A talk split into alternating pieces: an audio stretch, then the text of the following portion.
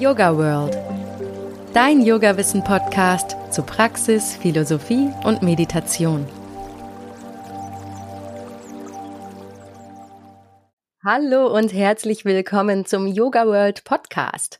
Heute geht es um ein Thema, das wirklich jeden auf der Welt betrifft. Wir sprechen über Ernährung. Hier bei Yoga World interessiert mich in diesem Zusammenhang natürlich die Ernährung nach yogischen Grundsätzen. Da hat sich hier in weiten Teilen in der Yoga-Szene eine vegetarische Ernährung mit Tendenz zum Veganismus durchgesetzt. Warum? Das weiß mein heutiger Gast, Rechtsanwalt und Peter Tierrechtsaktivist Ralf Müller-Amenitsch. Hallo Ralf, freut mich, dass du da bist. Ja, hallo Susanne, vielen Dank für die Einladung. Die Freude ist ganz auf meiner Seite. Neben seiner Arbeit als Anwalt ist Ralf auch Autor und Lehrbeauftragter für Tierrechte und pflanzenbasiertes Lebensmittel- und Verbraucherrecht. Er setzt sich aktiv als Peter-Experte durch Musterklagen, Vorträge und Kampagnen für die Rechte veganer Menschen ein. Ralf praktiziert seit seinem 16. Lebensjahr Yoga, unter anderem als Yogalehrer und unter persönlicher Anleitung von bekannten Lehrern wie Swami Vishnu Devananda oder BKS Iyengar. Aber jetzt darf auch mal mein Gast zu Wort kommen. Ralf, wie würde denn eine yogische Ernährung aussehen? Naja, also eine yogische Ernährung ist eine ethische Ernährung. Zunächst sollten wir vielleicht mal über Yama Niyama sprechen, also über die Frage, inwieweit ist überhaupt Ethik Bestandteil einer typischen yogischen Praxis? Denn also bei den Entwicklungen, bei den Verbreitungen von Yoga beobachte ich, dass, dass viele sehr spannende Aspekte des Yogas so ein bisschen aus dem Fokus geraten. Und ähm, da zählt natürlich auch die Ethik dazu. Und um das vorzubereiten, müssen wir, glaube ich, ein paar Fragen klären. Also zum einen gehört Ethik ähm, zu Yoga dazu. Und ähm, das könnte man in Frage stellen. Also wir finden zum ersten Mal bei Patanjali dass er Yama, Niyama in den sogenannten achtgliedrigen Yoga-Pfad einbindet, also dass ethische Prinzipien mit zur Yoga-Praxis gehören. Und wenn wir uns die vorherigen Texte anschauen, Goraksha Sataka, also Goraknath, hatte noch den sechsgliedrigen Yoga. Aber ja, wenn wir so ein bisschen so indologisch draufschauen, war es in der Zeit ohnehin selbstverständlich, dass man ethisch lebt. Das belegen Texte wie die Gita, also Yama, Niyama, die, die ethischen Verhaltenskompasse, die gehören einfach mit zu einer Yoga-Praxis. Schließlich geht es um einen ruhigen Geist bei Yoga und da ist natürlich ethisches Leben hilfreich. Dann wäre noch eine weitere Frage zu klären. Wenn wir ein ethisches System haben, ganz aktuell, beziehen wir eigentlich Tiere mit ein in unser ethisches System. Von den Kategorien, die wir im ethischen Bereich haben, gibt es anthropozentrische Ethik, das heißt, nur der Mensch ist der Nabel aller Dinge, oder beziehen wir nichtmenschliche Tiere, Naturphänomene, Ökosysteme mit ein? Auf der einen Seite anthropozentrische Ethik, Ethik bezieht sich nur auf den Menschen oder bezieht sich Ethik auch auf Ökosysteme und Tiere oder dazwischen pathozentrische Ethik bezieht sich Ethik auf schmerzempfindende Wesen. Und im Hinduismus und in der Yoga-Tradition ist es äh, tatsächlich so, und deshalb ist das jetzt auch gerade sehr modern, dass eigentlich alles mit in die Ethik mit einbezogen wird auch die belebte und unbelebte Welt, Ökosysteme wird mit einbezogen. Wir sehen das und das schafft es sogar ins Recht in Indien. Also Ganga ja, wird als juristische Person betrachtet. Also wir haben im Hinduismus die Selbstverständlichkeit, dass das alles, ähm, die ganze, also alles, was existiert, auch Gegenstand einer ethischen Betrachtung sein kann und selbstverständlich auch Tiere. Und ähm, dann haben wir noch den, den Aspekt der Wiedergeburtsphilosophie, äh, die wir ja in anderen Religionen nicht haben. Ja, also ähm, ich finde, da gibt's von Buddha in der Angulimala Sutra, jetzt sage ich mal, Buddha zu seiner Zeit noch als yogischer Asket. Ähm, der wurde tatsächlich dazu gefragt, ob Bodhisattvas Fleisch essen oder nicht und von Manjushri. Und das steht in dieser Angulimala Sutra und da sagte er, wurde gefragt, ob es an der Tathagata Garbha läge, also an der, an der Möglichkeit, Buddhaschaft im Leben zu erreichen, dass Bodhisattvas kein Fleisch essen. Und die Antwort war ganz klar. Er sagte ja selbstverständlich und also Tiere können in einem vergangenen Leben oder in einem zukünftigen Leben deine Mutter gewesen sein. Und also durch diese Wiedergeburtsidee ist von vornherein eine wesentliche Gleichheit da zwischen, zwischen Mensch und Tier. Und je, je mehr wir diese wesentliche Gleichheit haben, desto eher besteht auch die Bereitschaft der Gesellschaft, Tiere mit in ethische Systeme einzubeziehen. Ich finde halt den Unterschied so oft so krass, dass man zum Beispiel sagt, naja, Hunde und Katzen leben quasi mit dem Menschen und sind dann vielleicht mehr wert als Kühe. Das sind so unsere psychologischen Verdrängungsmechanismen, die wir haben. Also da, aber das könnten wir, das wäre jetzt unter Satya zu betrachten. Wir können ja gleich mal durch die Yoga-Ethik-Systeme gehen. Die yogische Basisethik ist doch, ähm, dass man ehrlich mit sich selber sein sollte und auch ehrlich mit seinen eigenen Fehlern. Und da gäbe es tatsächlich in dem Bereich, den du angesprochen hast, ein, ein Verbesserungsfeld. Aber vielleicht ähm, gehen wir mal die Yama, Niyama. Ja, ich versuche es halt äh, mal kurz zusammenzufassen. Also es gibt einmal so die, die Empfehlung, die ethischen Übungen nach außen. Das sind Ahimsa, Gewaltlosigkeit, Satya, Wahrhaftigkeit, Asteya, nicht stehlen, Brahmacharya, Meisterung der Triebe, ganz, ganz locker übersetzt, Aparigraha, nicht anhäufen. Also das sind so die, die Verhaltensweisen nach außen und nach innen. Shaucha, Reinheit, ähm, Santosha, Zufriedenheit, Tapas, das, das Feuer der Askese, die, die Übung außerhalb der Komfortzone. Dann Svadhyaya, Studium philosophischer und religiöser Schriften und schließlich Ishvara Pranidhana, die Anerkennung eines eines göttlichen oder höheren Plans in der ganzen Schöpfung. Das sind so kurz zusammengefasst die Yamas und Niyamas. Da wird mir als erstes jetzt gleich Ahimsa ins Auge springen, wenn man das auf die Ernährung münzt. Genau. Das ist natürlich tatsächlich das, worauf ich nachher noch eingehen werde, aber ich würde gern vorher noch auf was anderes eingehen, weil das ist ganz wichtig und nur so versteht man, warum Yogis keine Eier essen. Deshalb muss ich da noch einen kurzen Exkurs machen. Ja, hau raus.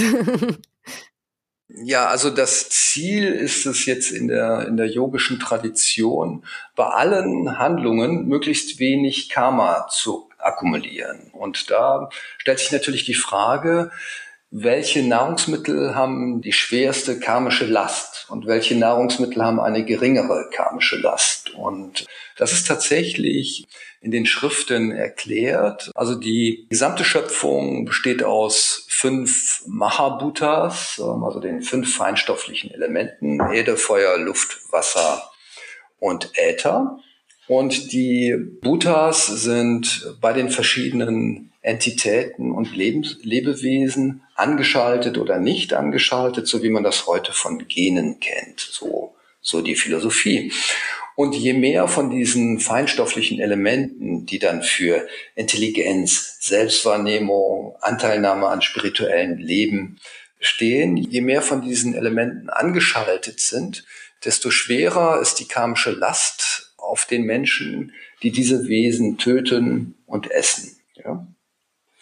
Einen Menschen zu töten wäre sozusagen nach dieser Philosophie auch ein bisschen anthropozentrisch die schwerste Last und Danach kämen dann, kann das jetzt mal zuordnen, zu den verschiedenen Kategorien. Also bei Reptilien und Insekten geht man davon aus, Erde und Feuer, Vögel, Wasser, Feuer, Luft, Säugetiere, Erde, Wasser, Feuer und Luft und die Menschen Erde, Wasser, Feuer, Luft und Äther.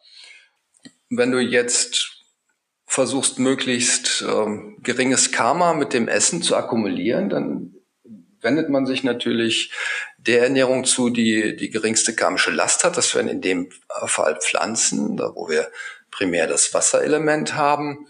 Und es erklärt sich auch, ähm, warum man keine Eier isst. Denn wenn, wenn ein Tier jetzt, also wenn du jetzt, sagen wir mal, ein Vogelei, das hätte dann Wasser, Feuer und Luft. Ähm, dann hat natürlich auch das Ei die gleiche karmische Last wie das Tier. Und damit sind wir schon mal beim Laktovegetarismus. Ja. Allein von der, der karmischen Grundlast, ähm, ohne die Betrachtung dessen, was machen wir überhaupt mit den Tieren? Wie ist das mit Ahimsa? Ne? Also das erklärt schon mal, warum man in der yogischen Ernährung sich laktovegetarisch ernähren sollte. Aber ich wollte eine Sache noch kurz fragen. Die Milch ist aber ja eigentlich auch sehr unkarmisch, oder? Ja, ja, aber nicht durch die Grundlast in der Ernährung selber. Also du kannst mir glauben, man, dass man wirklich mein Herzenswunsch, die Milch aus der, aus der Yoga-Welt herauszubekommen. Dafür bin ich ja Aktivist, aber ich finde, wir sollten das an der richtigen Stelle machen.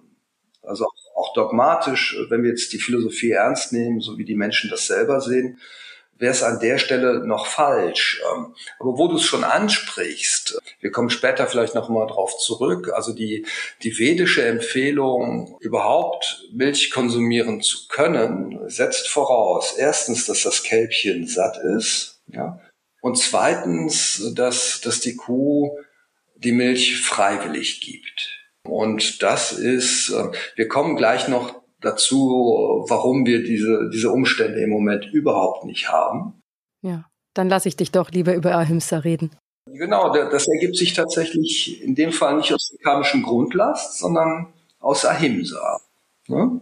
Ähm, und so die, die Frage, wenn wir jetzt Ahimsa, wir haben ja gesehen, Tiere beziehen wir mit ein. Wie sollten wir denn mit, mit Tieren umgehen? Also was wäre im Hinblick auf Tiere ein Umfeld, was wir, was wir den nichtmenschlichen Tieren ermöglichen sollten, was jetzt gewaltfrei oder heilsam wäre für die Tiere.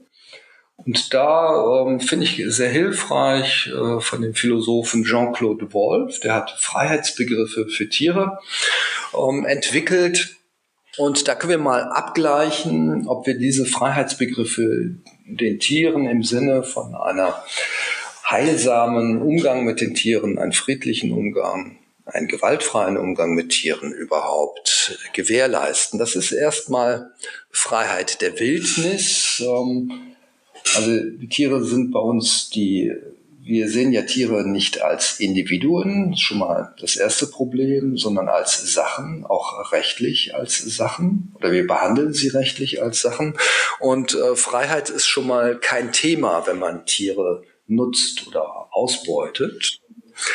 Der zweite Freiheitsbegriff wäre Freiheit von Zucht. Ähm, das haben wir natürlich auch nicht. Also unsere, diese Produktionsmittel Tier, jetzt industriell betrachtet, werden die ja auch so bezeichnet. Die werden auf optimale Milchproduktion gezüchtet, also möglichst große Euter, möglichst viel Milch geben. Da kann man nicht, also Freiheit von Zucht ist nicht gegeben. Freiheit von Domestikation, also auch müssen Tiere bei uns sein? Ja, haben wir, haben wir das Recht, die an uns zu binden? Diese sollte das Verhältnis Mensch und Tier nicht ein auf, auf gegenseitiger Freiheit bezogenes Verhältnis sein. Also jetzt, wenn jetzt eine Streunerkatze hast, die dich zu Hause besucht, von sich aus, ähm, ist jetzt was anderes, als wenn du eine Zucht-Nacktkatze bestellst, die allein schon durch die Zucht als Qualzucht, als, als Lebewesen entsteht, dem es von vornherein nicht gut geht. Ähm, weiterer Freiheitsbegriff ist Freiheit von Ketten und Käfigen. Und da bietet sich jetzt an, mal ganz kurz über das Tierwohl-Label zu sprechen. Also da macht man sich wirklich was vor. Also den ja, also Tierwohl-Label ist eigentlich ein gutes Beispiel dafür, dass man jetzt ähm, die Kastenstände ein bisschen, ein bisschen erweitert und dann den Eindruck erweckt, es ginge den Tieren gut. Nein, natürlich nicht. Ähm, es geht den Tieren dann gut, wenn sie frei von Ketten und Käfigen sind. Also es geht nicht aus Ahimsa-Betrachtung heraus um eine Verbesserung der Haftbedingungen, sondern um eine Abschaffung der Gefängnisse. Dann Freiheit von Bewegung und Auslauf in der Intensivtierhaltung wirklich äh, nicht ansatzweise vorhanden. Ähm, ein weiterer Freiheitsbegriff ist der zur artgemäßen Lebensform. Und ähm, das finden wir eigentlich nur in der freien Natur. Die Freiheit von genetischen Eingriffen, also auch hier beobachten wir ähm, genetische Manipulationen an nichtmenschlichen Tieren, um eine bessere Produktleistung zu gewährleisten. Dann Freiheit in Eingriffe von körperlicher Integrität. Und ähm, ja, wie ist das? Die Milchkühe werden einmal pro Jahr künstlich besamt, ähm, damit sie mehr Milchleistung bringen. Sonst bringen sie nicht die gewünschte Milchleistung. Und das ist ja ein für mich sehr verstörender Eingriff in die körperliche Integrität. Und die männlichen Kälbchen, die dann nicht zur Zucht geeignet sind, die werden dann gleich getötet. Die sind eine Art Abfallprodukt der Milchsteigerungsleistung der Muttertiere.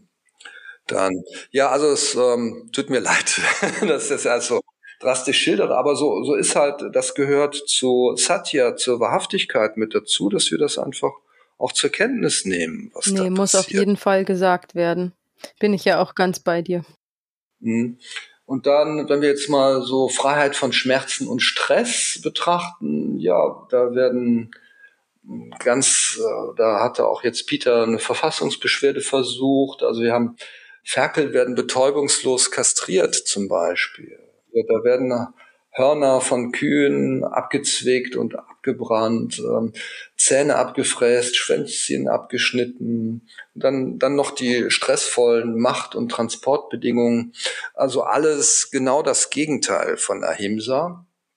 Und jetzt, ähm, jetzt gerade zum Thema Milch. Ähm, ich habe mir mal die Mühe gemacht zu schauen, gibt es denn irgendwo diese, diese ethische Milch? Ja, gibt es dieses Idyll noch, dieses liebevoll Zusammenlebens zwischen Mensch und Tier und war dann extra auf einem Biohof mit dem, mit dem höchsten Standard und stellte dann relativ schnell fest, dass dann, dass dann gesagt wurde, ja, wenn sich hier ein Tier nicht benimmt, bekommt es den Salami-Stempel.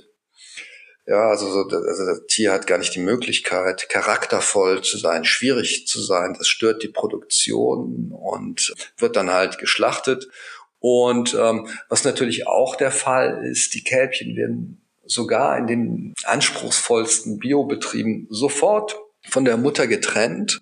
Und das ist sowohl für das Muttertier wie auch für das Kälbchen eine, eine sehr große emotionale Belastung. Also ich habe ähm, schon häufiger so einen Vortrag zu dem Thema gehalten und einmal war eine Teilnehmerin dabei, die das selber erlebt hat, also dass mehrere Nächte lang ähm, sozusagen Schmerzensschreie von den, von den Kälbchen ausging, aus Sehnsucht nach der Mutter. Also dieses Trennen, um die wertvolle Milch für sich zu nehmen, das ist auch mit Ahimsa nicht in Einklang. Jetzt könnte man natürlich sagen, die Yogis sagen, wenn, also die vedische Tradition sagt, wenn die, das Kälbchen satt ist, da soll das nicht stattfinden, aber das war vielleicht äh, vor, vor 2000 Jahren mal so. Im Moment ist das auch in Indien nicht so.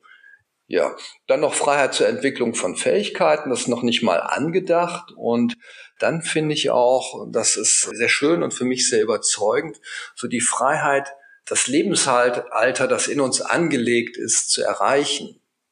Ja, und wenn wir da mal vergleichen, eine Kuh kann so 25 Jahre alt werden, eine Milchkuh wird fünfeinhalb Jahre alt und Mastrind vielleicht acht Jahre. Das heißt 20 Jahre weniger im Leben einer Kuh. Bei Hühnern haben wir vier bis acht Jahre weniger, bei fünf bis zehn Jahren Lebenserwartung und und so einen industriellen Prozess bis zur Schlachtung, wo die dann äh, nach 16 Monaten äh, eingepfercht sein unter Bedingungen, wo sie sich dann gegenseitig die Federn abpicken. Ähm, ich sitze schon hier, bin ganz grün, habe lauter Bilder im Kopf, muss aber auch immer mal wieder sein. Man braucht es zwischendurch. Ich schaue mir die Bilder selber auch nicht mehr an, weil die mich traumatisieren. Ja. Ja, ich gucke mir das jetzt nicht immer wieder an, aber wenn wir jetzt äh, so die Frage stellen, verhalten wir uns den Tieren gegenüber gewaltfrei, dann sollte man da einfach mal ehrlich hinschauen und äh, wenn man also diesen industriellen Komplex der Tierproduktion einfach außen vor lässt, dann ist man auch draußen. Und deshalb denke ich, dass allein aus dem Gedanken von Ahimsa heraus Milchkonsum im Moment völlig ausgeschlossen ist. Vielleicht haben wir, es gibt ja neue Technologien, da sprechen wir später was dazu. Vielleicht gibt es tatsächlich irgendwann mal tierleidfreie Milch, die dann im Container hergestellt wird, zellgleich. Da könnte man dann vielleicht noch mal drüber nachdenken. Und man muss ja auch dazu sagen, Pflanzenmilch schmeckt ja ganz hervorragend. Es ist ja nicht so, dass man auf sonst was verzichten müsste, wenn man auf die Milch verzichtet. Genau, das finde ich auch. Aber gut, ähm, das ist natürlich ein anderer Geschmack und allein das ist ja für viele Menschen erstmal, da müssen sie aus ihrer Komfortzone rausgehen, um ein neues Geschmackserlebnis zu trainieren. Aber das wäre ja auch eine yogische Übung. Also Satya hatten wir gesagt, also Wahrhaftigkeit. Wir hatten gerade einen Moment der Wahrhaftigkeit, wo wir wirklich geschaut haben, was wir da für Bilder haben in der Massentierhaltung. Also ergebnisoffene Analyse der Realität, das wäre jetzt in der yogischen Ethik Satya. Aber ich glaube, diese zwei Yamas reichen dann auch. Aus dem ethischen Aspekt haben wir es jetzt auf jeden Fall schon ziemlich genau beleuchtet, weil ich glaube, wir haben nicht Zeit, um durch alle Yamas und Niyamas jetzt durchzugehen. Nein, aber ich würde tatsächlich zwei, die ich noch für sehr wichtig halte. Also einmal alles klar, dann sag. Also ähm, Aparigraha ähm, nicht anhäufen und nicht stehlen. Ja, also wenn wir das Ganze jetzt mal von der CO2-Last der Milch betrachten, wenn wir jetzt so sagen, äh, jedem Menschen auf der Welt äh, steht eine Tonne CO2 zur Verfügung oder 1,5 Tonnen und wir verbrauchen hier im Westen zwischen 8 und 12 Tonnen CO2, dann häufen wir für uns an und andere haben weniger. Da sind wir im Bereich eines unangemessenen Anhäufens, was für den Planeten nicht gut ist. Und äh, wir nehmen den Kälbchen bei uns auch die Milch weg. Das ist also ein Thema von Asteia.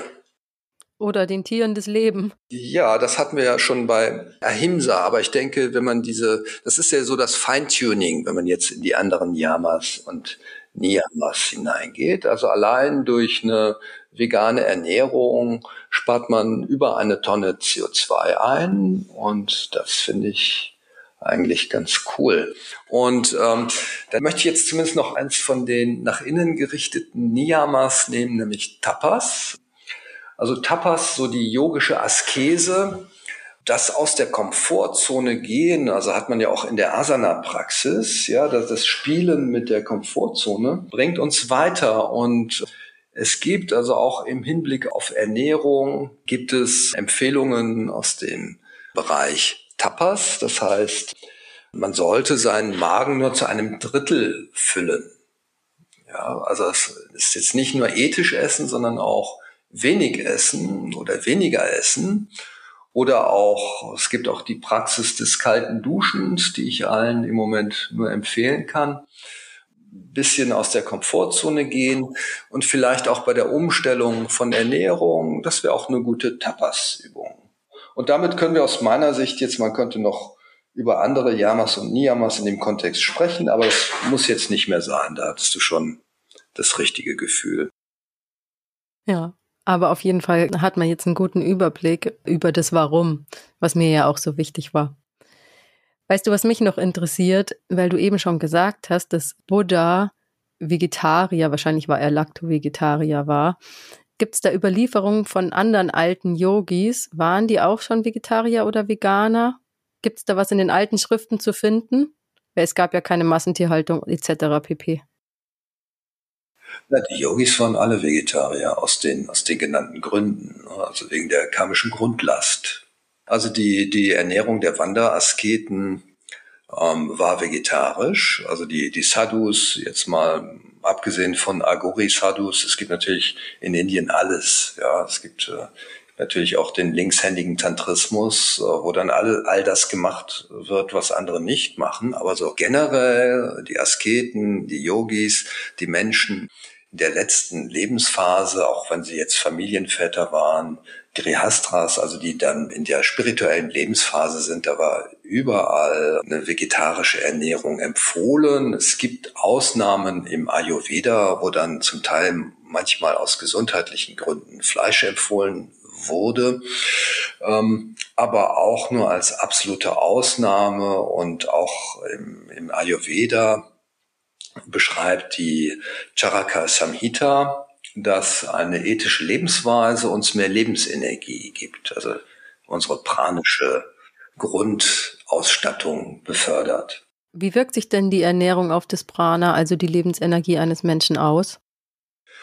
Also ich habe jetzt gesprochen von Ethik. Wenn du ethisch lebst, äh, dann hast du eine höhere Lebenskraft äh, laut der Charaka Samhita. Man könnte natürlich auch, da bringst du mich natürlich auf neue Ideen. Pflanzliche Ernährung ist leichter zu verdauen. Also hast du jetzt im Verhältnis zur Nahrungsaufnahme und, und verfügbarer Energie ein besseres Verhältnis. Ja, also ist ja ganz klar.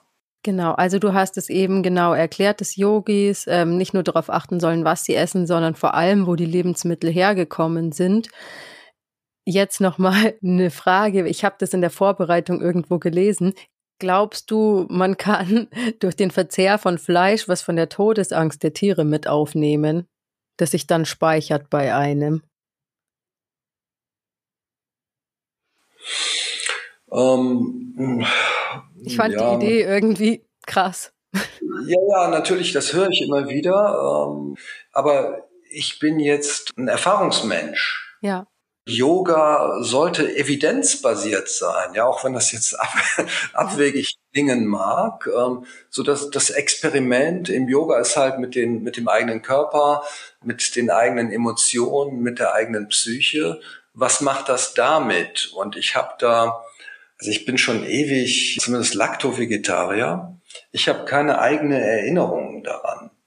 Ich kann das nicht messen, ich habe keine eigene Erinnerung daran. Ähm, ich würde gern die These unterstützen, weil sie eben in unserem Interesse ist, dass Tiere nicht leiden müssen. Aber ich kann da nicht seriös das unterstreichen, weder evidenzbasiert noch aus eigener Erfahrung. Ich finde, das brauchen wir auch gar nicht. Ne?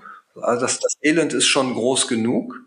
Und das ist dann immer, das ist dann wieder so die Frage, ja, schade ich mir damit? Ja, ähm, ich wäre eher wünschen, dass wir mehr so aus dem Mitgefühl dem nichtmenschlichen Tier gegenüber heraus die Sache betrachten würden.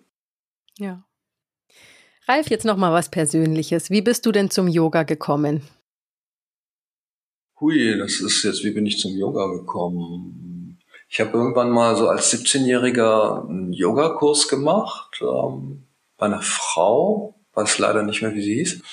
Und da fand ich also so, fand so alles toll. Also erstmal so die Flexibilität, aber auch insbesondere die, die Schlussentspannung. Ja, dieses Loslassen von allem, das hat mich, hat mich sehr angesprochen. Dann habe ich halt geguckt, was kann man machen und damals war halt die Shivananda Yoga Lehrerausbildung eine Möglichkeit, mal intensiv so sechs Wochen an irgendwelchen exotischen Orten bei mir was in den USA Yoga zu praktizieren und da bin ich halt damals bei Swami Vishnu Devananda gelandet. Der, der möchte auch ein bisschen differenziert was zu sagen. Also zum einen eine ganz klassische Ausbildung mit auch viel Theorie und, und Fortbildung in Richtung Philosophie. Ähm, aber auch, äh, wir haben ja jetzt gehört, dass er in einer Missbrauchssituation unterwegs war. Also ich habe auch immer die Lehrer ähm, auch versucht, auch mit dem Filter der Wahrhaftigkeit zu betrachten trotz aller an, also natürlich als Schüler möchte man lernen und offen sein, aber man, man darf auch Missstände sehen. Und was halt für mich damals gefährlich war, würde ich so sagen, im Nachhinein, dass man mir angetragen hat, ich soll doch auf keinen Fall Jura studieren, das sei schlecht fürs Karma und soll doch lieber Mönch werden. Ja, ich bin, bin jetzt echt froh, dass ich das nicht gemacht habe. ich, ich kenne auch aus anderen äh, Traditionen Menschen, die ähm, Also zum Beispiel einer, der ist nicht äh, Mediziner geworden, der hat das bereut. Also das finde ich so bei, bei jungen Menschen ist so diese, diese Komfortzone, die man so als erster Yoga-Praktizierender erfährt, so ein bisschen gefährlich. Und das yogische Potenzial kann man, hoffe ich, auch als Haushälter entfalten. Ja, so heißt es ja auch in den Schriften. Bist du dann durchs Yoga zum Veganer und Tierrechtler geworden? Ähm, also ich bin äh, durch das Yoga Lacto-Vegetarier geworden. Und ja, so das, das Tierrechtliche ist nochmal eine andere Schiene. Da bin ich eigentlich mehr durch äh, säkulare Philosophie und durch den äh, Kontakt äh, mit, also jetzt so richtig Tierrechtler bin ich eigentlich, also so durch und durch äh, bin ich eigentlich durch den Kontakt mit Peter-Freunden geworden. Aber dass Tiere keine Sachen sind, das war für mich immer evident und wenn man den Gedanken weiterverfolgt, wird man eigentlich automatisch zum Tierrechtler. Der Veganismus ist bei mir dadurch entstanden, dass ich tatsächlich mal einen Vortrag gehalten habe über die Ethik des Vegetarismus und dann sind mir all die Dinge klar geworden, die ich dir gerade erzählt habe. Ähm, und dann war eigentlich klar, man kann Milch nicht konsumieren, wenn man ethisch leben möchte. Ja, ja, hätte ja auch sein können, dass du so einen Aha-Moment hattest, weil ich hatte das, da war ich irgendwie 17 oder 18 auch und war in so einem Wirtshaus gesessen und habe mir eine Schweinshaxe bestellt und hatte dann einfach einen Schweinefuß auf meinem Teller liegen. Und ich habe mir dann einfach nur gedacht, weh, wie krass kann man eigentlich sein? Und es war so ein Moment aus Scham und irgendwas Erleuchtung dazwischen. Und ja, da war dann eben der Zeitpunkt geboren. Danach habe ich nie wieder gegessen. Aber das weiß ich nicht. Das war irgendwie echt ein krasser Moment. Hm. Ich verstehe das sehr gut. Ähm, das haben ja alle so ein Erwachen zum Mitgefühl. Ich glaube schon, dass da jeder andere entweder allmählich oder plötzlich da so seine Schlüsselerlebnisse hat. Ja, ich verstehe das halt so gut, wenn Leute noch Fleisch essen, wenn sie halt einfach noch nicht drüber nachgedacht haben, woher das kommt. Und das, ja, ist halt wahrscheinlich bei vielen jungen Menschen auch, die haben andere Sachen im Kopf. Also jetzt heutzutage ändert sich das ja auch. Das Bewusstsein wird ja immer stärker für dieses Thema, aber früher habe ich nicht den Eindruck, dass man das wirklich hinterfragt hat. Ja, also ich bin tatsächlich der Meinung, dass die Massentierhaltung enden wird. Leider nicht aus Mitgefühl zum Tier, sondern weil das Ausbeuten der Tiere zunehmend unwirtschaftlich wird. Also es gibt ja jetzt, ähm, das ist so die nächste Revolution, die im Lebensmittelbereich ansteht, das Zuchtfleisch, bei der aus einer Zelle äh, dann irgendwann, äh, die wird vermehrt und dann werden irgendwann die Steaks und Schnitzel im 3D-Drucker ausgedruckt und das können dann natürlich die Menschen, die dann meinen, sie müssen noch Fleisch essen, können sie das dann konsumieren und haben äh, ein tierleidfreieres Produkt und auch ein Produkt, das, ähm, das CO2 optimiert ist. Aber ja, ich habe gehört, das ist aber im Moment noch zu teuer. Ja, ja, aber die ähm, Voraussagen jetzt von Wirtschaftsexperten ist, dass das sehr schnell kommt und dass wir in spätestens 15 Jahren soll das so, so 40 Prozent der Proteine ausmachen, die konsumiert werden. Oh Gott, ich glaube, ich bin da trotzdem nicht dabei. aber sag niemals nie. Ja, aber äh, überleg doch jetzt mal, was wir gerade jetzt aus yogischer Sicht, äh, warum ist man dann nicht dabei? Weil ich den Gedanken, Fleisch zu essen, so eklig finde. ja, ja, genau. Aber die, die karmische Grundlast wäre ja auch in dieser einen Zelle drin. Ah, stimmt. Ähm, also ich finde, ähm, ja, also es ist, äh, ich würde das auch nicht konsumieren, ähm, aber ich finde, wenn, wenn man schon Fleisch isst, dann sollte man tierleidfreies Fleisch konsumieren. Auf jeden Fall, wenn es möglich ist. Ich glaube schon, das habe ich jetzt tatsächlich mit vielen Omnivoren diskutiert. Also da gibt es tatsächlich eine Bereitschaft, äh, das zu konsumieren. Weil ich stelle mir auch die Frage, wer wird denn sowas essen? Aber ähm, offensichtlich gibt es da eine Bereitschaft und da wird sich auch einiges über den Preis dann regeln. Bin gespannt, wohin die Reise noch geht.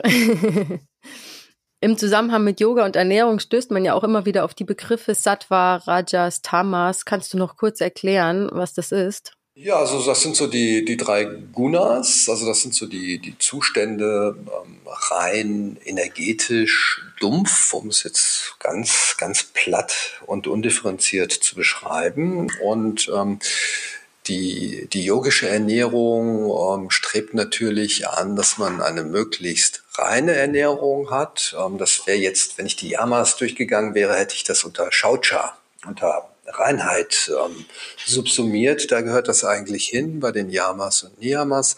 Also es wird empfohlen, eine möglichst leichte Ernährung, die, die leicht zu verdauen ist, die, die hilft, Asanas besser praktizieren zu können, einen ruhigeren Geist zu haben. Das ist so der, der Hintergrund bei der Empfehlung, eine möglichst reine, sattwige Ernährung zu sich zu nehmen.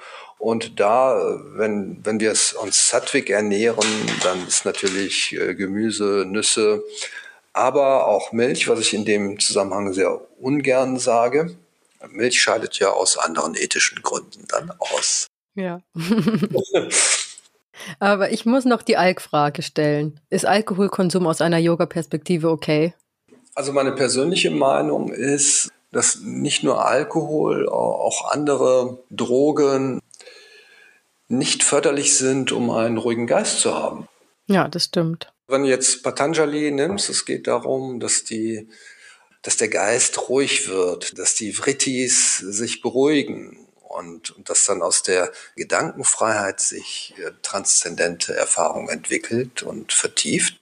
Und äh, da sind ähm, künstliche Herbeiführungen dieses Zustandes nicht nachhaltig. Hast du Lust, noch eine Geschichte aus deiner Arbeit für Peter mit uns zu teilen? Vielleicht, was dich auch mal besonders berührt hat?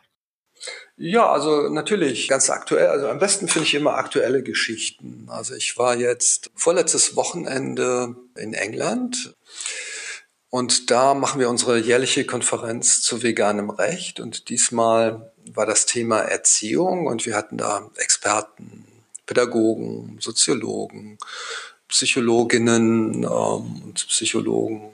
Und eine, eine Psychologin berichtete über vegane Kinder und dass sich nur 16 Prozent der veganen Kinder in unseren Schulen das Gefühl haben, dass sie in Ordnung sind. Oh. Das ist jetzt ähm, vielleicht keine schöne Geschichte, aber ich, äh, für mich war das jetzt so ganz wichtig, jetzt auch mal so meine eigene Betrachtung. Ich war ja in meiner Familie Pionier, Vegetarier und man bekommt natürlich, wenn man, wenn man sich ethisch verhält, ähm, bekommt man häufig von der Umwelt gespiegelt, dass man anders ist. Und äh, das ist nicht immer böse gemeint, das ist eine Art strukturelle Diskriminierung. Aber es passiert dann irgendwann dass das Phänomen, dass man das Gefühl hat, dass mit einem selber was nicht in Ordnung ist. Ja. Ich denke, äh, das sollten wir einfach nicht fühlen. Ja. Ja, und das ist, das ist tatsächlich ähm, dieses Selbstverständnis, was wir bei Peter haben, ist, dass, äh, dass es normal ist, dass Tiere ähm, gleichberechtigt sind, dass es normal ist, dass man mitfühlend ist, dass es normal ist, äh, dass man ethisch ist. Und damit sollte man sich wohlfühlen. Das ist so meine, meine Story, die ich aus England mitnehme. Wir sollten uns gut damit fühlen, dass wir das machen und nicht das Gefühl haben, es ist irgendwas falsch mit uns, nur weil die Gesellschaft noch nicht so weit ist. Ja, oh, das sind auf jeden Fall weise Worte muss man sich ins Gedächtnis immer wieder rufen und auch mit seinen Kindern darüber sprechen. Ja, aber vor allem jetzt aus, aus Sicht eines, äh, eines Praktizierenden ist es auch wichtig, dass wir das auch fühlen irgendwann. Und das hat bei mir sehr lange gedauert. Ich komme jetzt allmählich dahin, jetzt auch, wenn ich Musterklagen mache. Ich finde das total klasse, dass ich das ist richtig. Ja, es ist richtig, eine Kita zu verklagen, weil die veganen Eltern absagen, weil das eine Diskriminierung ist. Das ist richtig. Das ist absolut richtig. Das ist gut, dann ist so, die Gesellschaft darf korrigiert werden. Ja. Wir brauchen dringender als je zuvor Ethik, die aus der Bevölkerung selber kommt, weil wir sie von unseren Politikern nicht wirklich erwarten können. In dem Zusammenhang frage ich dich noch eine Frage, die mir auch unter den Nägeln brennt. Findest du es gehört zu einer yogischen Lebenseinstellung dazu, anderen eine vegane Lebensweise näher zu bringen? Ja, und die Frage ist wie. Also ich persönlich halte nichts von moralischem Triumphalismus. Ja, das, das geht eher nach hinten los. Das, das löst psychologisch Reaktanzen aus. Natürlich, mein, meine Seva, jetzt, also wenn ich mir jetzt meine, meine Arbeit als Yogi sehe, also ich, ich versuche, ähm, Tierleidfreiheit in die Gesellschaft einzuspielen mit juristischen Mitteln. Das könnte man jetzt auch als yogische Praxis bezeichnen. Ja, total.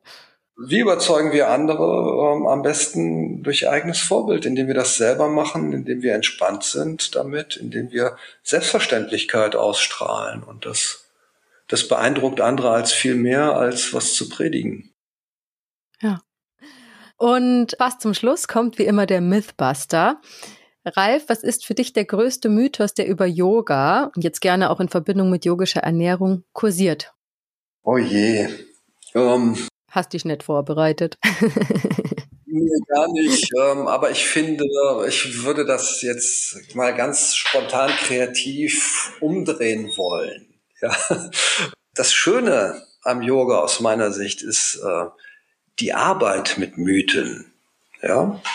Also die, die yogischen Mythen, die Vorstellungen, dass, dass Patanjali wirklich gelebt hat, dass das so ein, so ein cooler Yogi mit schicken Rudrakshas war. Ja. Ähm, Yoga lebt von Märchen, von Mythen, die ihre eigene Weisheit haben. Und das, das finde ich schön. Mich haben Mythen und Märchen immer bereichert. Ja, also ich mag dieses, dieses Myth, ich mag diese Geschichten von, von Yogis sehr gerne. Das lese ich sehr gerne. Das, das finde ich wunderschön. Und ähm, ja, also wir müssen halt sehen, Yoga wird jetzt äh, in einen westlichen Kontext inkulturiert und da, da passieren viele Dinge, die man als befremdlich betrachten kann. Aber prinzipiell finde ich es gut, dass immer mehr Menschen mit Yoga in Verbindung kommen und vielleicht auch ähm, ethischer werden dadurch oder, oder zumindest entspannter werden. Das, ist äh, bestimmt gut. Das stimmt.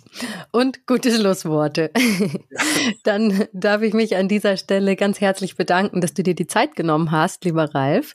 Es war wirklich sehr informativ und hat mich auch mal wieder ein bisschen mehr auf den Pfad der Tugend zurückgeführt. Also das nächste Mal, wenn ich wieder die Pizza mit Käse bestellen will, werde ich erneut verzichten. Also, nee, also danke dir auf dem Pfad der Freude. ich glaube, was, ähm, was viele halt gar nicht auf dem Fokus haben, dass Ethik Spaß macht. Ja. Macht Spaß, aber wir kennen es doch alle. Dann hast du deine Pizza und denkst dir so, oh, so ein bisschen geschmolzener Käse. Da gibt es doch mittlerweile super vegane Varianten. Ich weiß nicht, wo du wohnst, aber hier in Berlin. In München. Ja, in München. Ja, gibt es da im Max Pet keine vegane Pizza? Weiß ich gar nicht, aber ich kann sie auch selber machen. naja, aber, ich, na, ich kann dir einen Tipp geben, so mache ich das. Also wenn ich jetzt, ähm, ich nehme mal einen veganen Käse mit in die Pizzeria. Ach so. Dann packen die mir den auf die Pizza. Schon habe ich Fun. Auf die Idee bin ich halt original noch nie gekommen. Man lernt nie aus. Die Köche sind dann auch ganz neugierig. Oh, was ist das denn? Und ähm, dann hast du also die gleiche. Das ist auch ganz, also fällt auch überhaupt nicht auf. Also klar, das Gespräch mit.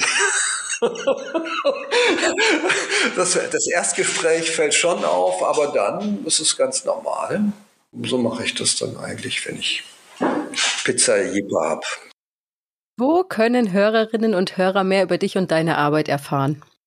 Also ich habe ja mittlerweile viele Bücher geschrieben, da kann man mal ähm, bei Amazon schauen.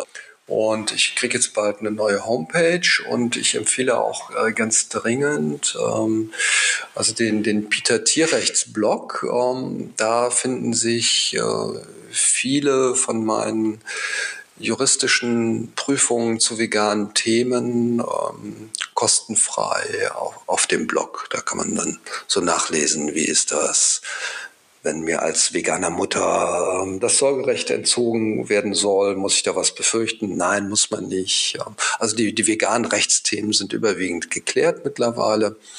Und das kann man entweder in meinen Büchern nachlesen oder gibt auch ein paar YouTube-Beiträge. Ich habe ähm, vorgestern einen zum Thema veganes Arbeitsrecht gemacht. Einfach mal meinen Namen googeln. Ähm, in den verschiedenen Medien, dann wird man auch was finden. Aber die Haupt, ähm, Hauptarbeit äh, läuft über Peter. Für die bin ich auch in, in den verschiedenen Gremien drin. Da bin ich auch sehr dankbar, dass ich dabei sein darf und dass die, das ist einfach eine gute Familie, die alle mit einbezieht. Halt auch die nichtmenschlichen Tiere. Gut, klingt auf jeden Fall alles spannend. Und ich habe auch noch was. Wenn euch der Yoga World Podcast gefällt und ihr mich gerne unterstützen wollt, dann könnt ihr ihn abonnieren, teilen und positiv bewerten. Würde mich sehr freuen. Bei Fragen, Anregungen und Kritik schreibt mir gerne an podcast.yogaworld.de. Und ich freue mich, wenn ihr auch nächste Woche wieder bei Yoga World dabei seid. Macht's gut. Eure Susanne. Ja, vielen Dank, Susanne. Es hat mir sehr viel Spaß gemacht und viel Erfolg mit deinem Podcast. Danke. Der Yoga World Podcast. Jeden Sonntag eine neue Folge von und mit Susanne Moors auf yogaworld.de.